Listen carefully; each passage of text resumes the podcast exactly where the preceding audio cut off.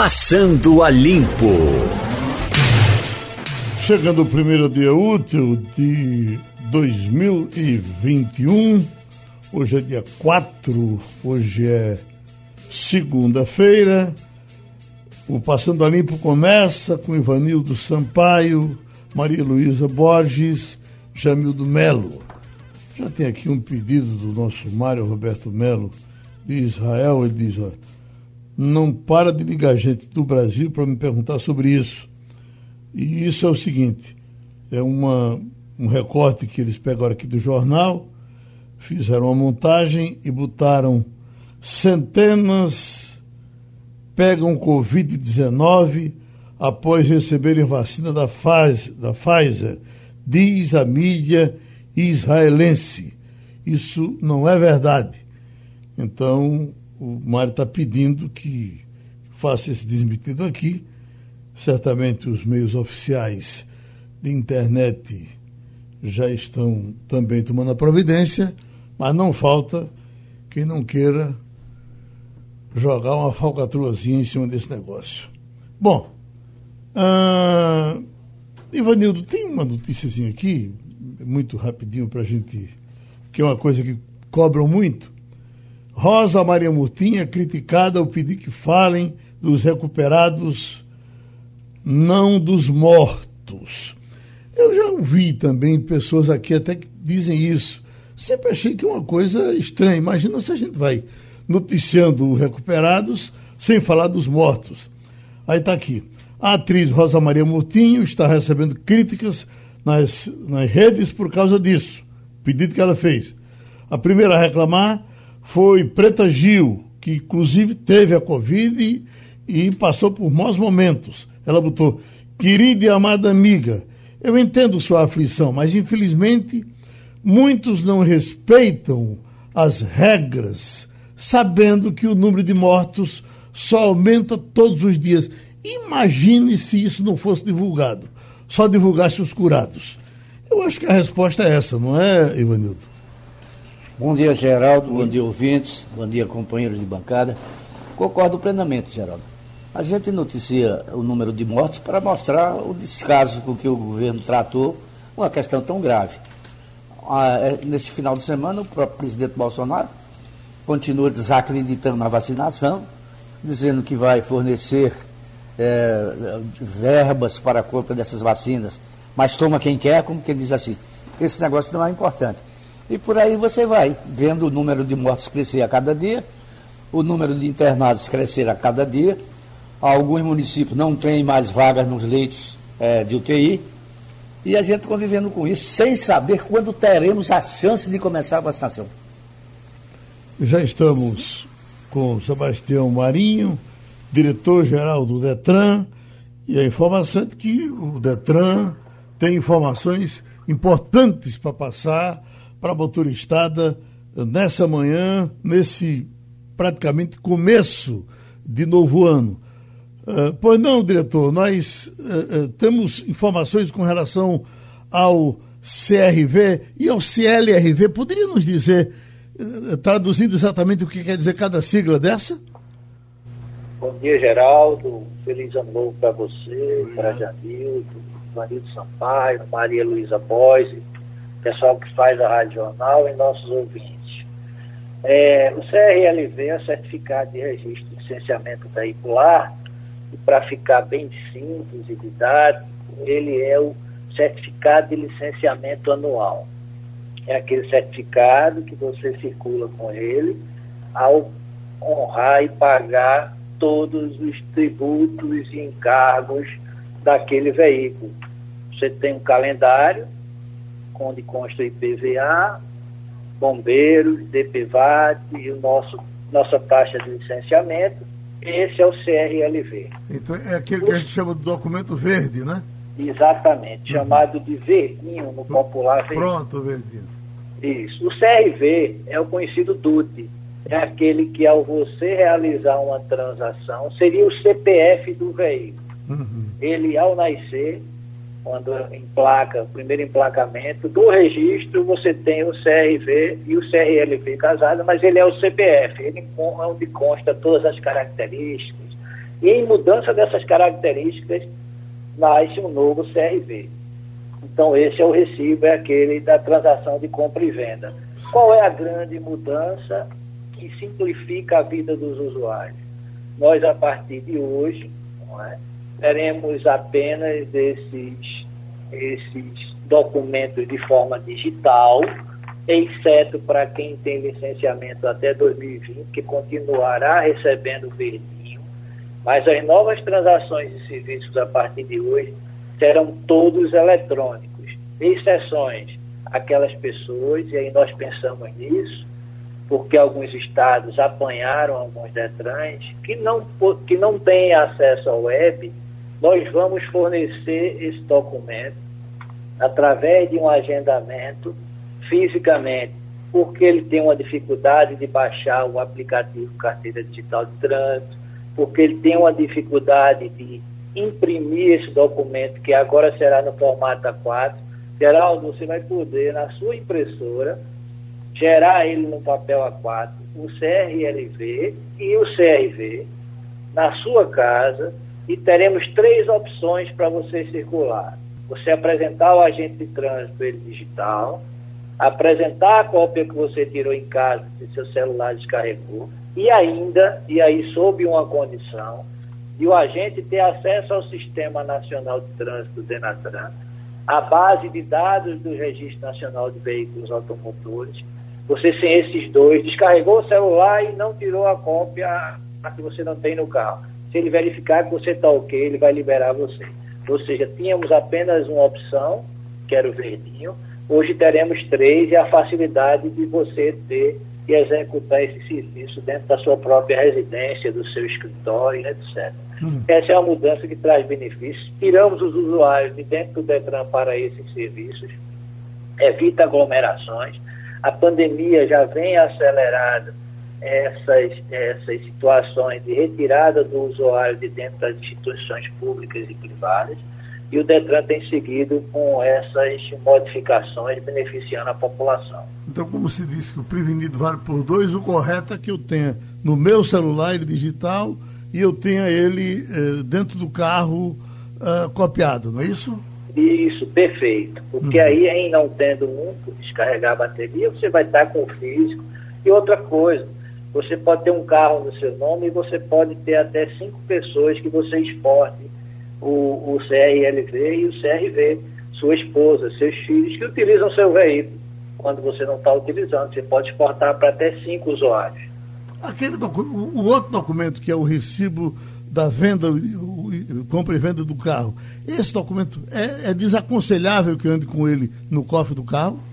Isso, perfeito. Porque ele tem um, um código de segurança onde alguém pode, de má fé, se utilizar desse código e a partir daí ele realizar uma transação de venda do veículo. Uhum.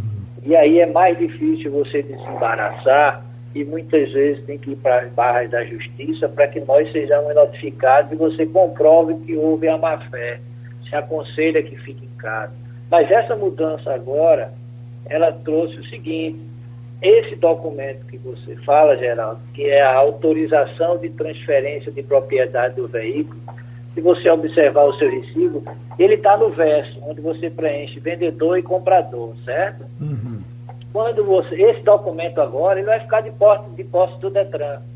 Você não terá mais ele na posse do usuário. O que é que acontecia? Você guardava tão bem guardado que perdia. Certo. Hoje, quando você quiser, você agenda, solicita o serviço de, de, de compra e venda desse, solicita o ATPVE, essa autorização de transferência de propriedade de veículo, vem aqui na, na, de frente de um servidor, é preenchido eletronicamente, você não rasura mais, porque você confere um preenchimento eletrônico. Você vai ao cartório, reconhece firma de vendedor e de comprador e vem para cá concluir a transação. Tornamos o sistema mais seguro e não, não terá mais aquela situação de você estar circulando com ele no carro, porque ele estará de posse do órgão de trás. Ok, Ivanildo Sampaio. Bom dia, Marinho. Essa última, esses últimos exemplos que o senhor citou, me parece que é uma complicação maior do que já havia. Cria uma burocracia que não existia. Se a, a intenção do Detran é facilitar a vida do usuário, Eu acho que com isso complica. Você chega lá, tem dezenas, centenas de pessoas numa fila é, para ser atendido sobre diversos assuntos diferentes. Eu sei porque eu fui vítima disso. Para renovar minha carteira de, de, motorista, eu fiquei numa fila que não tinha tamanho, e evidentemente que foi antes da pandemia. Até porque a carteira vale por três anos. Mas é, eu não sei se isso aí não complica mais do que facilita a vida do, do usuário. O que é que o senhor me diz? Veja, hoje, é, digamos, até 31 de dezembro de 2020, quem tinha esse CRV de posse, ele teria que ir ao órgão de toda forma para realizar a transferência. Porque você pega esse documento, CRV, recibo do vai ao cartório comprador e vendedor, tem que estar os dois presentes, você realiza o reconhecimento, vem ao órgão com outro agendamento e você realiza o serviço, certo? Para quem tem o, o, o verdinho, para quem tem o recibo. Hoje, ele vai estar, e aí você me está dando uma oportunidade, Ivanildo, de eu tocar no assunto que possivelmente iria passar batido. Nós temos hoje uma situação do usuário logado. Você, ao abrir o site do Detran, no campo superior direito, você vê logo lá, acesso Detran pessoal. E você, ao clicar ali, você faz um pré-atendimento, ou você já vem direto ao órgão quando for executar um serviço, ou se você tiver certificado digital, você automaticamente você já se loga. Então, esse ATPVE, que poderia ser um complicador, além de, de se tornar mais fácil nesse formato digital, você pode tirar ele em casa. Agora, o que é que nós estamos aproveitando a audiência de vocês para pedir que o usuário se torne um usuário logado. O que é usuário logado? Eu vi aqui fazer o reconhecimento biométrico. A Ivanildo Sampaio fez o reconhecimento biométrico e ele poderá ter uma série de serviços à disposição sem precisar vir ao órgão. Você pode tirar a TPVE em casa, na sua impressora aquática, preenche os dados, recebe ele preenchido da base do Denatran e vai direto ao cartório e só vem para cá para a transação do reconhecimento e da transferência. E, e, quem vai renovar? Tem aqui um companheiro dizendo o seguinte: que vai renovar a carteira em, em fevereiro e vai de máscara, porque tem que ser assim. E quando chega lá para tirar a máscara e bater a foto na, na, na, no posto do Detran, uh, uh, isso é permitido? É, é, de máscara não pode ficar, claro, não? Isso, perfeito, Geraldo. O que é que nós fazemos? Nós estamos com um rigoroso é, seguindo todas as orientações dos decretos governamentais, da Organização Mundial de Saúde, desde o acesso do DETRAN até a entrada, mas nesse serviço específico, ele está, ele está a uma distância de dois metros e meio de quem vai bater a foto, e ele só tira a máscara naquele momento da foto. Não tira mais em momento algum, porque o restante são preenchimentos de dados que ele vai fazer uma confirmação se for uma renovação. Então não tem nenhum risco, porque nós temos lá o álcool gel, a distância de dois metros e meio, ou seja, além da distância permitida e, e, e orientada pela Organização Mundial de Saúde pelo decreto de um metro e meio. Então não traz nenhum risco. O distanciamento da porta até a chegada lá já está dois metros nós temos a marcação e segurança e orientação dos nossos servidores e terceirizados. Então, existe toda uma segurança que nós estamos mantendo com muito rigor. E PVA, começa quando? Começa o licenciamento em fevereiro. Né? E as datas são 9, 12, 19, 23 e 26. 9, 1 e 2, 12, é, 3 e 4, é, vai 5 e 6, 7 e 8, 9 e 0 e 26. Isso para quê? Essas datas são as datas para você pagar a cota única, com 7% de, de, de desconto nesse, nesse valor, e a partir daí segue fevereiro, março e abril, segunda e terceiras cotas. Sim. Essa primeira cota você já paga IPVA, licenciamento, bombeiros e zero DPVAT, que eu acho que era uma coisa que nós poderíamos também tocar. O DPVAT esse ano, o prêmio, que é o valor que nós pagamos, muita gente entende o prêmio como a indenização, não o prêmio é aquilo que nós pagamos, será zero, por Sim. conta dos cofres da seguradora líder é, permitirem do, dos seus caixas de quase 7 bilhões que os usuários não paguem o DPVAT, ou seja, já pagaram, né, Geraldo? Uhum. Já pagaram e que tenham o serviço garantido sem ter que desembolsar nada em 2021. E com essas datas programadas, mesmo assim, a gente vai seguir pela, pelo número da placa, não é assim? Isso, segue pelo número da placa, 1 e 2, 9, 3 e 4, 12, 5 e 6, 19, 7 e 8, 23 e 9 e 0, 26 de fevereiro. Aí você tem essas numerações do terminal, no último número da placa, vinculada ao pagamento da cota única e primeira cota com esses tributos e encargos que eu coloquei para o amigo.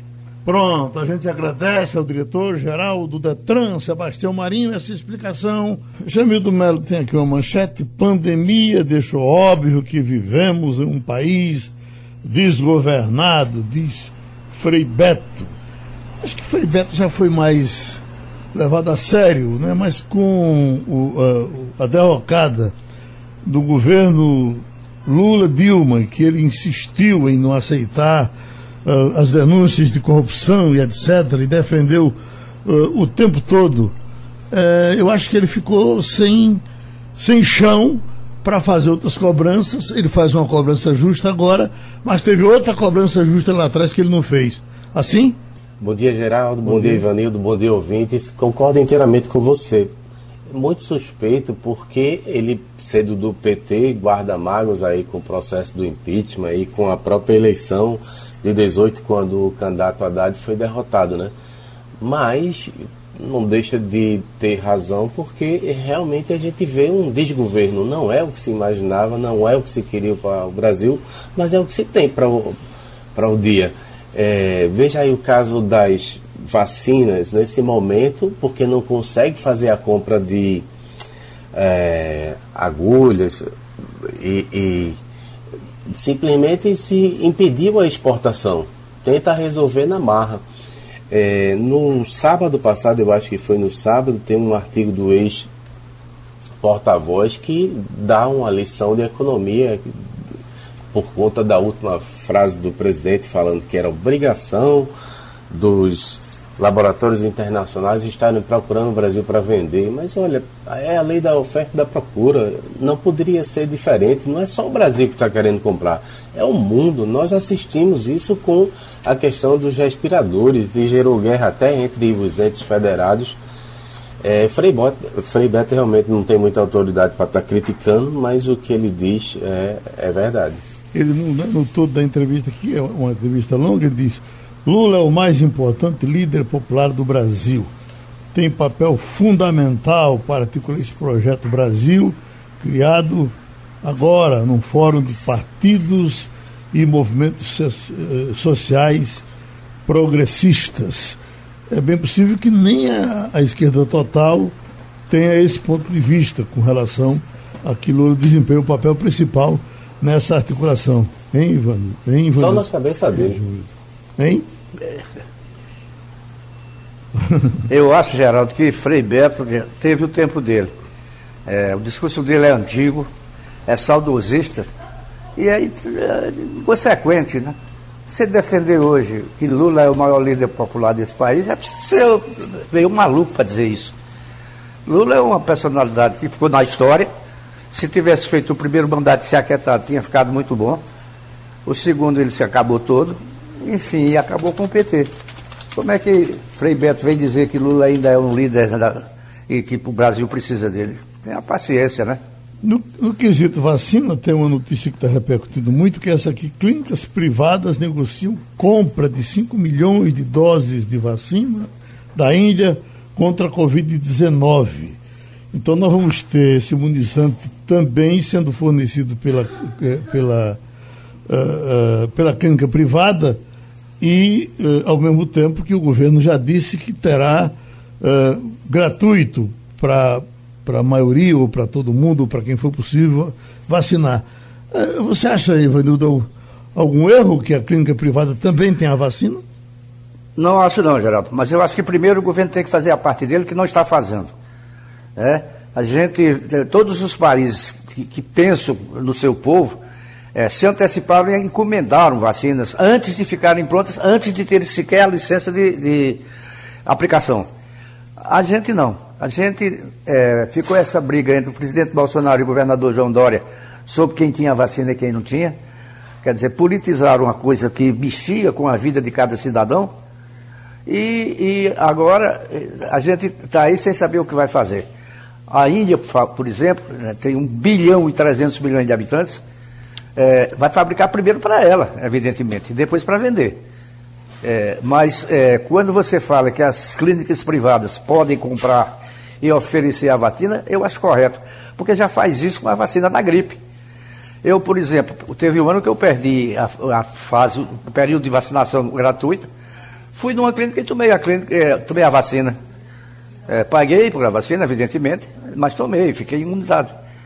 É, se vão oferecer vacina contra a Covid, que não é tão fácil, porque não está disponível assim, é, eu acho que faz certo isso. Quem puder vai lá, paga, se vacina e independe do governo.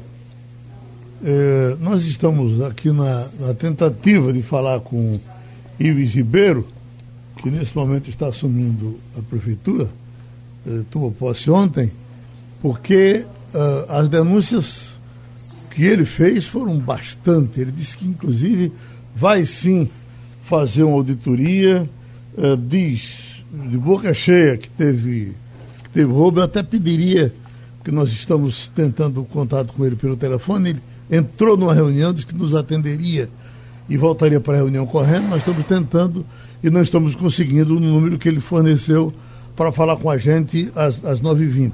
Claro que ele está dentro de uma reunião importante mas nos outros municípios, me parece que as transições foram dentro da normalidade, porque em geral o quem o foi reeleição, especialmente aqui na região metropolitana. Bom, o, o, o Cabo não foi, né? O Cabo teve não, não só reeleição, como uh, não, não teria eleito o, o, seu, o seu sucessor. Mas passou por aqui, inclusive, o prefeito eleito, Queco do Armazém, e ele não fez grandes acusações a, ao final, a, a, a, terra arrasada que podia ter, ter sido deixada por, por Lula Cabral. Fez as críticas normal. No caso de Ivo Ribeiro, esse falou o tempo todo. Então a dúvida até de como é que vai ser pagamento de servidores e outras coisas. Uh, alguma novidade em cima disso, uh, Jamildo? Ô, Jamildo. Eu vi aí o prefeito de Paulista.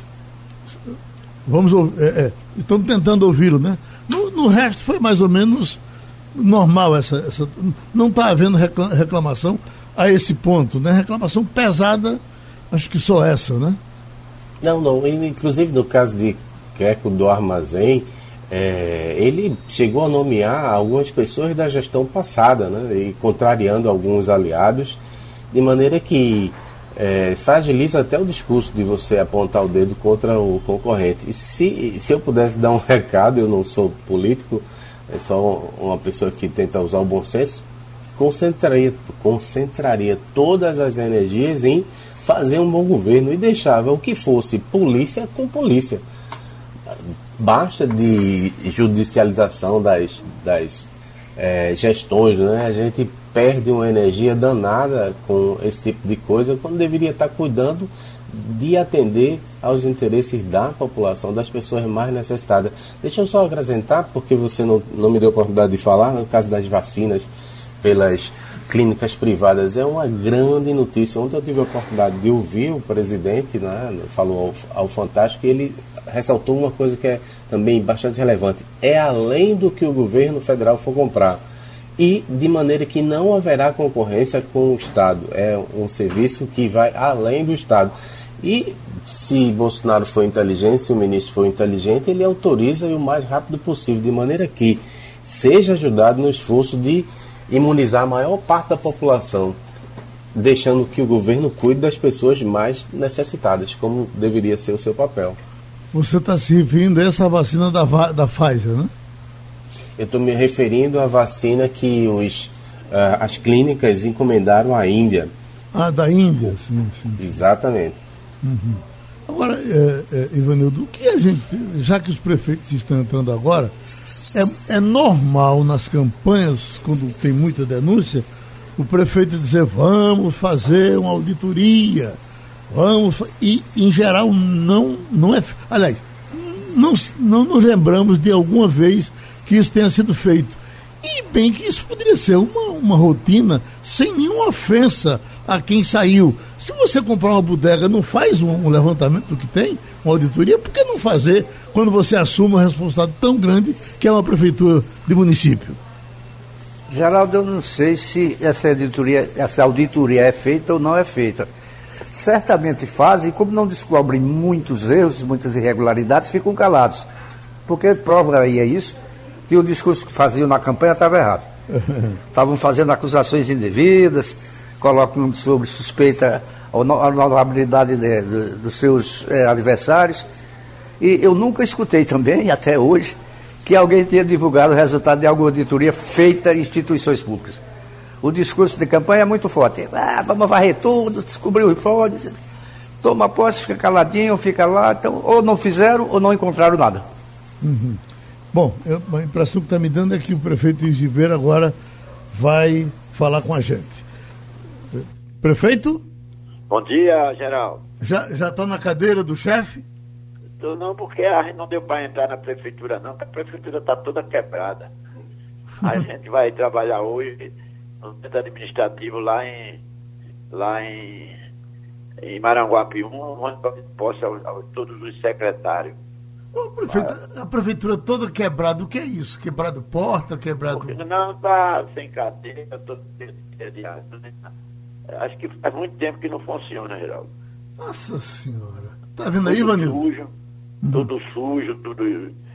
É, a gente vai ter que mandar dar uma lavagem geral, comprar carteira, é, dar uma pintura, é, fazer o rodapé, fazer a instalação.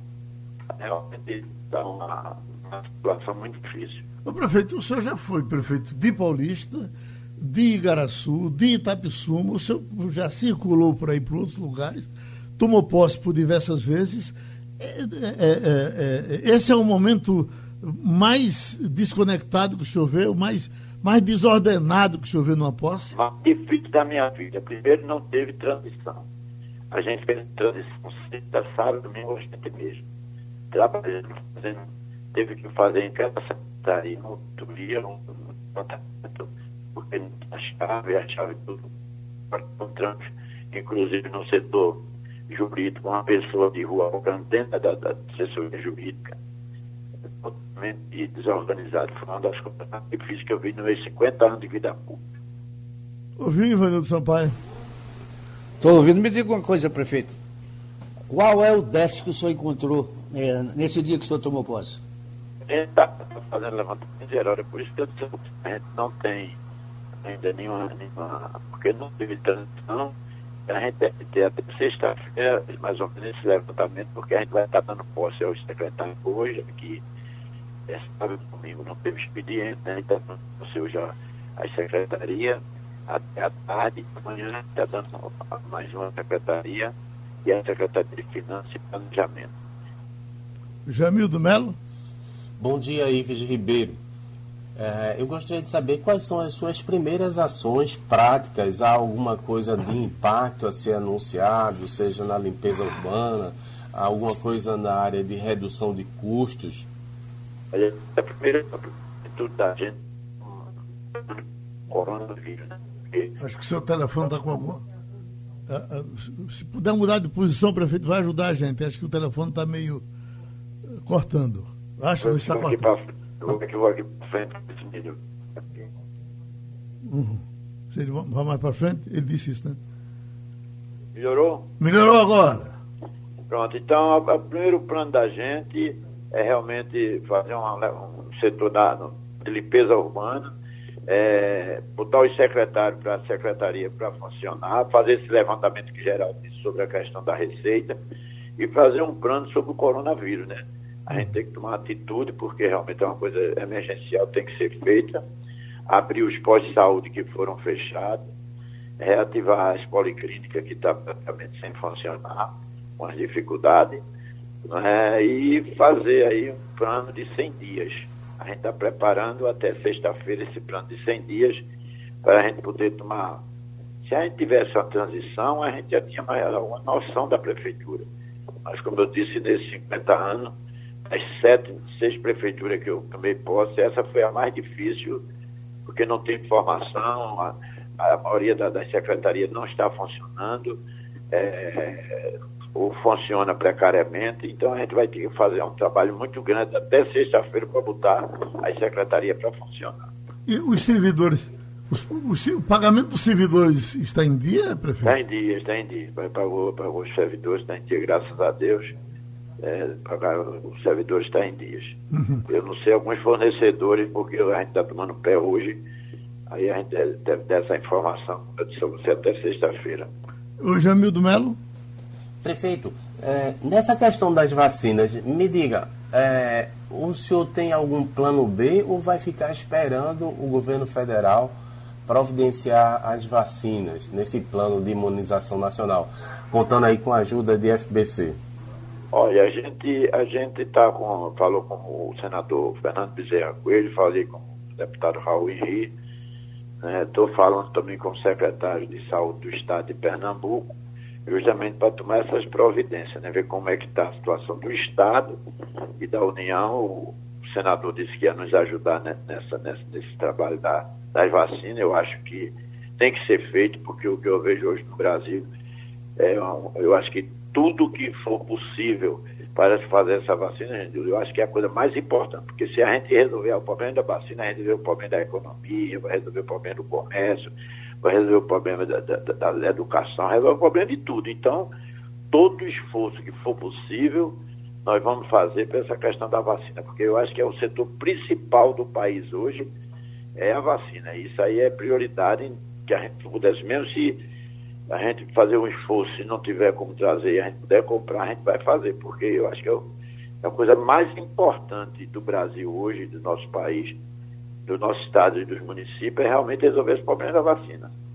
O senhor fez um discurso, eu estava acompanhando pela rádio, e o senhor fez um discurso que eu achei bem interessante. O senhor disse, olha, nós é preciso compreensão, nós não fomos eleitos para empregar todos os que nos ajudaram, e nem para admitir os que votaram contra. É preciso é, ajustar essas coisas e, e, ajudar a prefeitura. É, a questão do emprego, é muita gente em cima do senhor atrás disso? Muita gente, Geraldo. A cidade está toda, a prefeitura está cheia, o centro administrativo está cheio. E a gente vai ter que ter calma, porque a gente não veio aqui para resolver a questão do, do, do, desemprego, né? Porque eu não, são 14 milhões de desempregados no Brasil e é evidente que Paulista tem muita gente desempregada. A gente tem que encarar isso de frente. É, não, como eu disse, é, o, o palanque foi desarmado, a gente tem que chamar as pessoas que votaram nos outros candidatos, que são funcionários efetivos, para ajudar a gente a tirar Paulista dessa situação. Não podemos perseguir ninguém, pedir a todos os meus secretários muita humildade, que a cidade precisa de todos e temos que encarar isso dentro da realidade. E veio a, a, dificuldade da cidade em termos de emprego e fazer o concurso público, porque isso é o melhor que pode existir para qualquer município. Esse, a questão da educação, da saúde né, e de outros setores da prefeitura, é, é, preparar o, o plano de trabalho e, se for necessário, fazer o concurso público, esse é o mais certo que deve ser feito para qualquer administrador. Vai ter demissão em Paulista? Não, não tem demissão não, Geraldo, porque os comissionados não, não, não, eles já estão demitidos quando o prefeito sai, né, são demitidos. Uhum. Os contratados, a gente vai fazer o levantamento de quantos contratos tem, se, se é necessário. E se não for necessário ter o número de contratados que tem, a gente diminui, porque eu acho que a gente tem que trabalhar com aquilo que a cidade e a máquina precisa, para não ter exceção. Nós sabemos que a gente não vai agradar todo mundo, mas eu já estou no sexto mandato, esse é o sétimo, eu já, já administrei isso muitas vezes, muitas dificuldades, e é um momento que a gente tem que analisar com muita calma, muita compreensão, mas também muita coragem. A gente precisa ter coragem de enfrentar a realidade, porque a gente sabe que a dificuldade é grande, a gente nunca pegou uma, uma situação como essa, com uma coronavírus, com desemprego muito grande, com muita intranquilidade, muitas incertezas da sociedade. e a gente trabalhar para fazer o que a gente fez da outra vez, né? Trazer fábrica, empresa, fazer um trabalho dentro do comércio junto com o Sebrae, como a gente fez dentro do empre... fazer um trabalho para dentro do empreendedor, né? Para que a gente possa revitalização da orla, fazer os quiosques da orla, é, o, o, número de porque Paulista hoje é uma cidade que vende muito imóvel, é, é que vende até mais que Recife. A gente aproveitar esse grande movimento que a gente tem para tornar a Paulista uma cidade viável. Então, para fechar, prefeito, o senhor está na sua reunião. Uh, Sexta-feira, o senhor talvez já tenha um levantamento da situação real da prefeitura. Meu irmão, pode contar aí que eu vou dar um balanço geral, porque aí vou ter uma condições melhor de poder passar aos seus ouvintes, principalmente os que aqui você tem uma audiência muito grande aqui na cidade paulista, para a gente poder passar essa informação ao nosso povo e ao povo pernambucano. Pronto, a gente ouviu o prefeito Ives Ribeiro, que está assumindo Paulista mais uma vez agora. Seguimos, já estamos com ele? Estamos entrando em contato com Helene Cantanhede para a nossa conversa. Eita. Diga aí um destaque da política estadual, meu prezado Jamildo Melo, com relação à Prefeitura do Recife, tudo aconteceu nos conformes? Até aqui sim, dentro do planejado, mas nada extraordinário, né? Você teve a primeira reunião com os secretários para tentar harmonizar as ações, você teve uma orientação para cuidar da vacina, mas nada prático foi anunciado. É, tem também a promessa de montagem de um plano para redução de custos, mas também nenhum detalhe foi é, anunciado, até porque eles devem estar trabalhando justamente nesses números. E a, a, promessa de visitar uma área carente da cidade repete o que Lula fez, repete o que é, o próprio Eduardo fez, mas a gente tem que esperar a efetividade das ações, né? Depois dos anúncios, realmente a efetividade, porque estava aí PT e PSB 20 anos e o IBGE dizendo que é a cidade mais injusta do país, que tem a menor desigualdade, perdão, que é a maior desigualdade entre as capitais. Então, vamos aguardar pelos resultados. Bom, já estamos com a Helene Campanhede. Helene, eu sempre carimbei como paulista. Depois o tempo foi passando, eu digo, puxa vida, essa moça viveu em Brasília o tempo todo. E, e, depois, quando você fala com relação à sua mãe e tal, eu digo, não, ela é do Rio de Janeiro. Você é carioca, não é? Não é? eu sou carioca. Uh, a minha família, por parte de mãe, é todinha carioca. E a família do meu pai, todinha, é maranhense. Uhum. Eu estava vendo ontem o governador falando olhando para ele, me lembrando de você. Eu digo, puxa vida, outros caras com cara de competente passaram por aí e não funcionaram. E se tem uma cara de que não dá certo, da gota serena, será que ele vai surpreender? Olha, eu acho que não vai surpreender, não. Eu acho que a expectativa é muito baixa, a expectativa é muito ruim, né? É, ninguém sabe nem direito o nome dele é, ele pega o Estado em uma situação dramática. Eu acho que a sorte do Rio de Janeiro nesse momento, é, Geraldo, colegas, ouvintes, é que o Eduardo Paes, o prefeito eleito, ele é muito experiente, ele é muito trabalhador e vamos ser é, justos com ele, né? Ele era um homem ali que estava próximo do Pesão, próximo do Sérgio Cabral, que é o troféu número um da corrupção no país, é, e ele não se contaminou com isso. Ele foi, a vida dele foi botada de cabeça para baixo, a vida dele financeira foi botada do avesso pelo Ministério Público, pela Polícia Federal, pela mídia, por todo mundo e nunca se descobriu é, um grande escândalo. Veja bem, o Sérgio Cabral roubava até da, da avó dele, né? É, ele está condenado a 300 anos, o Sérgio Cabral, que era o governador na época que o, o Paz era prefeito. E o Paz é, conseguiu passar praticamente leso por todas essas investigações. O que pesa contra ele, contra o Paz, é a questão de Caixa 2. E Caixa 2, se for por Caixa 2, não sobra um no país inteiro, entendeu? Ou sobra o quê? Meia dúzia, dá para encher uma Kombi.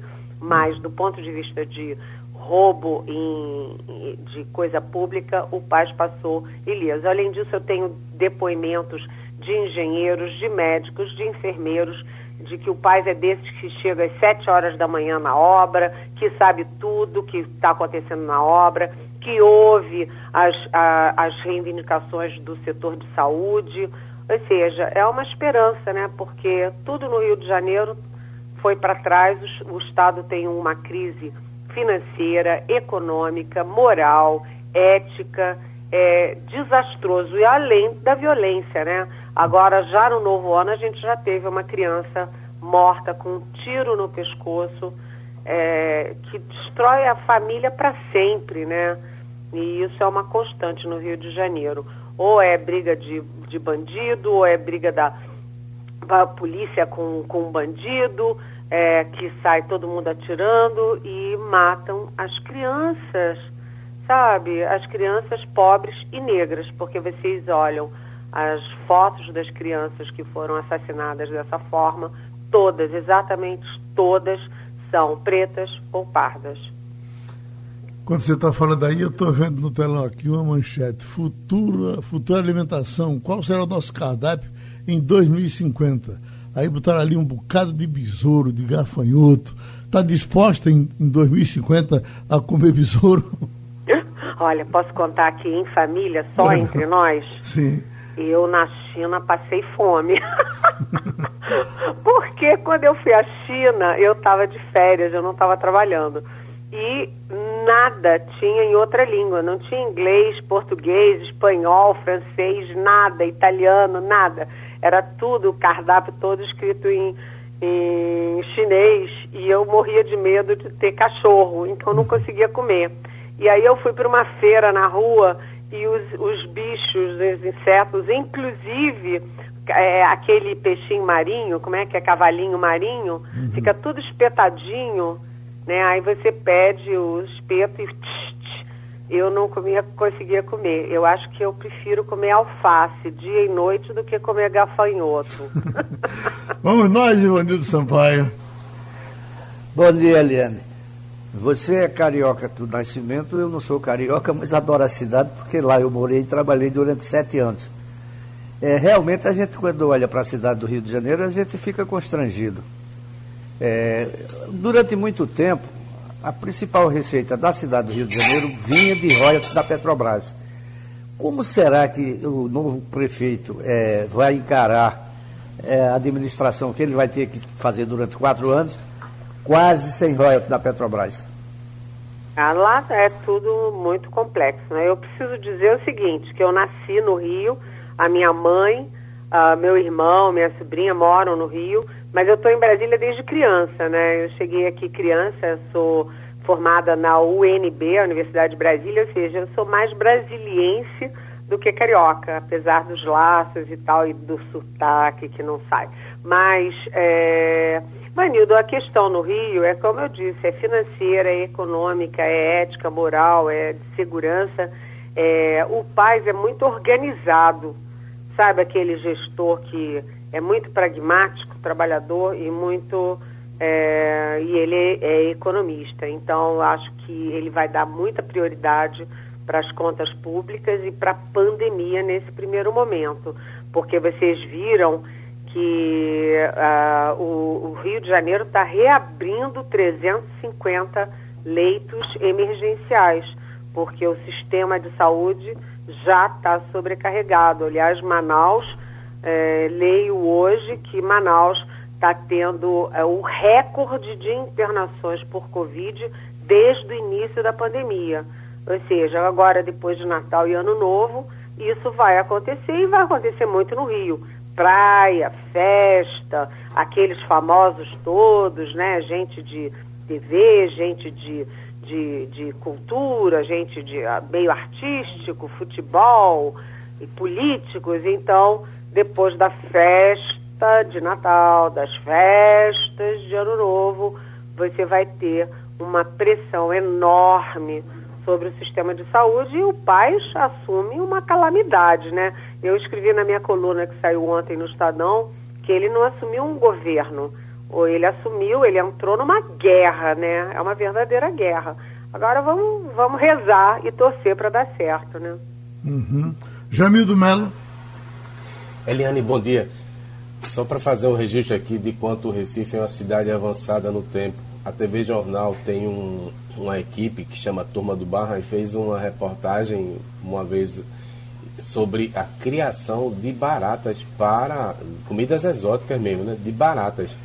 Obviamente que ela recebe ração, não é aquela que você encontra nos esgotos. Agora precisa muito estômago, né? É, estômago e você precisa botar uns óculos muito escuros, muito escuros, uma venda, né? Porque para comer barata realmente, olha, tô fora, tá? ah, vou, deixa eu contar uma história para vocês. Eu fui a Singapura e lá eles têm muito pouco território, muito pouca água.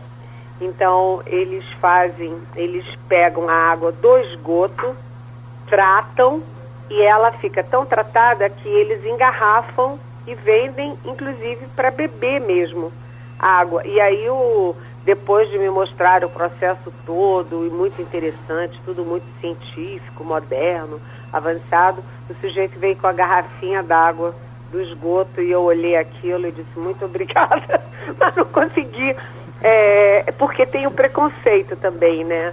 O preconceito, tomar água de esgoto também é meio duro, né? Demais. Olha, vamos ir lá, então, né? Nos fale aí sobre essa questão do governo federal de tentar vetar a exportação de seringas e agulhas para o combate. A gente falou aqui um pouco mais cedo. Vai dar resultado? Olha, o governo federal entrou atrasado em tudo, né? Entrou atrasado não foi só porque foi o último do G20 que reconheceu a vitória do Joe Biden. O último do G20, que são os países mais avançados, as maiores economias do mundo. Mas porque o Brasil entrou atrasado na negociação das vacinas, né? O Brasil tem é, 210 milhões de habitantes, né? Tinha que ter feito um, um processo de negociação com quatro, cinco laboratórios mundo afora. Fez com um único laboratório que é o AstraZeneca, que faz o acordo com a Fiocruz Manguinhos, no Rio de Janeiro. É, e aí, quando deu um problema na análise técnica das, dos testes da, dessa vacina, Oxford, AstraZeneca, Manguinhos, o governo federal ficou sem nenhuma vacina. E quando foi atrás da Pfizer, das outras vacinas, chegou muito atrasado. Tanto que você tem 51 países vacinando. Vou repetir: 51. Inclusive aqui nas nossas barbas: México, Costa Rica, Chile e Argentina. E o Brasil não começou a vacinar coisa nenhuma. Então você tem essa guerra entre é, o governo federal, entre Bolsonaro e o governo de São Paulo, João Dória, porque o João Dória disse que vai começar a vacinação dia 25 de janeiro. Ele já tem 10 milhões e 800 mil doses mas não tem autorização da Anvisa. E a Anvisa e o governo federal estão correndo atrás para poder importar 2 milhões rapidinho de Oxford para poder vacinar antes que o João Dória. O fato é que, além de chegar atrasado na vacina, Jamildo, a gente também chegou atrasado para comprar seringa, para comprar agulha, o vidrinho da vacina. Eu falei aqui na nossa Rádio Jornal há uns meses atrás que eu tinha conversado com o Nelson Taixe, que já era ex, já era ex-ministro da Saúde, e ele disse, olha, Eliane, estão falando muito da vacina, da futura vacina, quando vier a vacina. Mas olha, a vacina precisa de seringa, agulha, etc. O Brasil precisa, na primeira fase, 310 milhões de seringas e conseguiu 7,9 milhões, ou seja, menos de 3 milhões do necessário. E agora o que, que o Brasil, o governo brasileiro faz? O tal do general da logística, general da TIV, Eduardo Pazuello. Faz o quê? Ah, proíbe a indústria nacional de exportar seringa e agulha. Eu acho até que faz sentido, mas isso é uma queda de braço atrasada. A gente está em janeiro e agora que você vai negociar, isso tinha que ter sido negociado lá em agosto, sabe? Meses e meses atrás, como o mundo inteiro fez. E agora, quem chega atrasado ou fica chupando o dedo, né? Ou vai pagar mais caro e vai ter mais dificuldade, vai ficar no último lugar da fila. É assim sempre. E o governo brasileiro foi é, inepto. Agora, o governador do Rio de Janeiro, Helena, está anunciando para aplicar a vacina ainda este mês. É, é, essa negociação direta que alguns estados e até prefeituras estão conseguindo fazer. Será que ele vai cumprir o que está prometendo? Olha, a gente já não sabe mais quem cumpre o quê, né? Porque o João Dória cumpriu, prometeu 25 de janeiro. Mas, e ele tem as vacinas. Ele tem as vacinas, mas não tem autorização de uso emergencial, muito menos registro definitivo da vacina, da Coronavac, que é com a Sinovac e Butantan. Né? O, várias prefeituras, inclusive a Prefeitura de Belo Horizonte, Prefeitura de Vitória, é, governos, né? inclusive é, governos do Nordeste já fizeram acordos com o Butantan. Mas isso depende da Anvisa, depende da autorização. Né? E agora, inclusive, as clínicas privadas, li hoje nos jornais que as clínicas privadas estão também negociando 5 milhões de doses da vacina da Índia, uma vacina que estava fora do nosso radar. A gente estava falando de Oxford. De... Ui, problema então. Oi, problema com a linha, vamos, vamos recuperar. Caiu a linha de Eliane. Ok. Vamos falando, Ivanildo? Vamos, Geraldo. A vacina. Bom, já que o assunto era vacina. Veja bem, essa questão da vacina uhum. é, realmente é uma coisa complicada. Nós, nós é, não temos vacina, não temos seringa, não temos como vazar. E eu fico pensando, como é que as clínicas privadas estão anunciando que vão, vão ter vacina para vender, não é? Eu não sei onde é que elas irão buscar. Se o governo está tendo dificuldade de comprar um, um, volume grande, será que vai ter onde comprar um volume pequeno? É. Elas estão falando de 50 mil, né? sei lá, coisas, é coisa pequena, mas se chegar aqui no Recife, eu vou para a fila. Eliane está retomando. Agora, Eliane, é, você acho que estava fechando o assunto vacina, e essa, essa confusão com o Trump, ele de ontem para hoje tem repercutido tanto, ainda, ainda não, não jogou a toalha, Eliane? Olha, eu acho que foi excelente você me perguntar isso, Geraldo. Uhum. Excelente pelo seguinte porque, uh, afinal das contas, os Estados Unidos são a maior democracia do mundo, né, a maior economia do mundo. Como é que pode o presidente da República telefonar para o secretário de Estado da Geórgia? Aliás, é, a primeira viagem internacional que eu fiz na vida foi para a Geórgia aos 14 anos. Mas, enfim, é, ligar e dizer o seguinte, porque, em resumo, o que ele fez foi o seguinte: olha, arranja um jeitinho aí de providenciar é, 11.780 votos para eu ganhar a eleição na Georgia. Gente, o que, que é isso? O presidente da maior potência do mundo telefona para a autoridade da Geórgia e pede para ele fraudar a eleição, arranjar de qualquer jeito esses votos aí, para ele ganhar uma eleição que ele já perdeu que todo mundo sabe que ele perdeu. E a conversa, se vocês olham a degravação já traduzida, é uma conversa de maluco. Ele é uma conversa desconexa, uma conversa que não faz sentido, ele vai e vem, é de quem não está bem da cachola. Ele está fora da casinha, o Trump. E isso é super importante porque é, o Carl Bernstein, que é o, o do, um dos jornalistas do Watergate, que derrubou o Nixon, ele disse que esse escândalo do Trump é mais importante e mais grave ainda do que o próprio Watergate. Isso é importante porque o Trump se arvorava líder da direita internacional, estava destruindo as organizações multilaterais, OMC, OMS, a própria ONU, fazendo tudo da cabeça dele.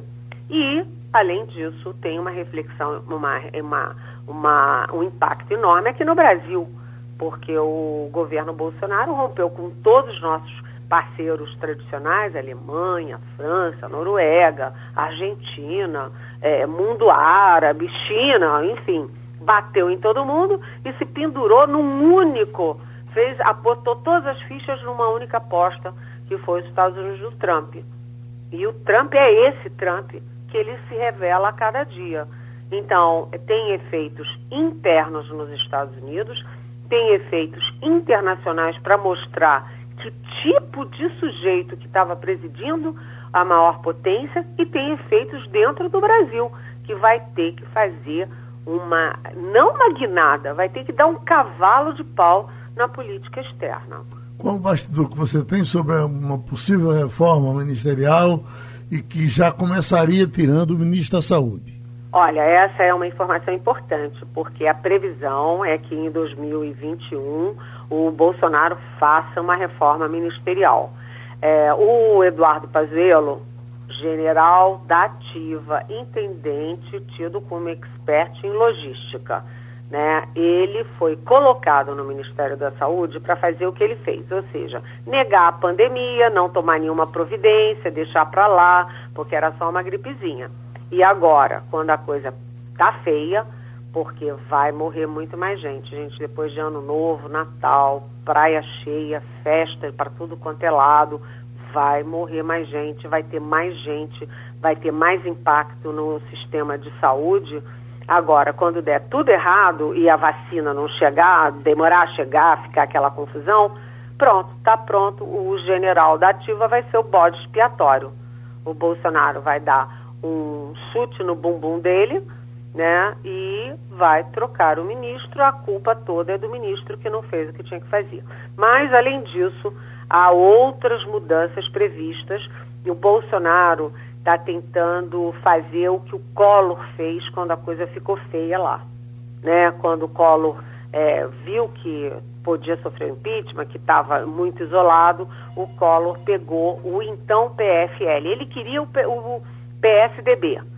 O Fernando Henrique até se animou, mas aí o Fernando Henrique não teve força para fazer, porque o Covas botou o pé na porta, enfim, é, o, José Serra botou o pé na porta, não foram, e aí foi o PFL do Jorge Bonhauser tentar segurar o colo e já era tarde demais. O que, que o Bolsonaro está fazendo agora? Está se aproximando do MDB, do DEM e até setores do PSDB para mudar a cara do governo dele. Então ele conversa com a CM Neto, que sai é, da Prefeitura de Salvador, ele é do DEM, sai da Prefeitura de Salvador, fazendo o troféu número um, o mais votado das eleições, que foi o Bruno Reis, candidato da CM Neto. Então o Bolsonaro gostaria de ter o ACM Neto, do DEM, gostaria de ter o Davi Alcolumbre, que sai da presidência do Senado em fevereiro, poderia ter um cargo, pode fazer o Ricardo é, Barros, que é, o, que é ex-ministro da Saúde do Temer e que é líder do governo Bolsonaro na Câmara, para o Ministério da Saúde, e tem até um pernambucano nessa história. É? Alguém que era do TCU. Alguém sabe de sabe quem é, não? Sim. José Múcio Monteiro. Já José falando... Múcio Monteiro, que uhum. já andou sendo sondado. Eu falo com o Zé Múcio Zé Múcio me nega, mas eu sei pela outra ponta que ele foi sondado sim. Então o Bolsonaro, com um governo que fosse Ricardo Barros, líder do Centrão, é, Davi Alcolumbre, pelo DEM, ACM Neto, né, Zé Múcio Monteiro, então ele teria outra cara, uma cara muito mais política. O problema é que essa gente toda está se recusando a aceitar o convite. O ACM Neto, inclusive, faz um movimento ao contrário se aproxima do Rodrigo Maia para tentar articular a frente do centro para 2022.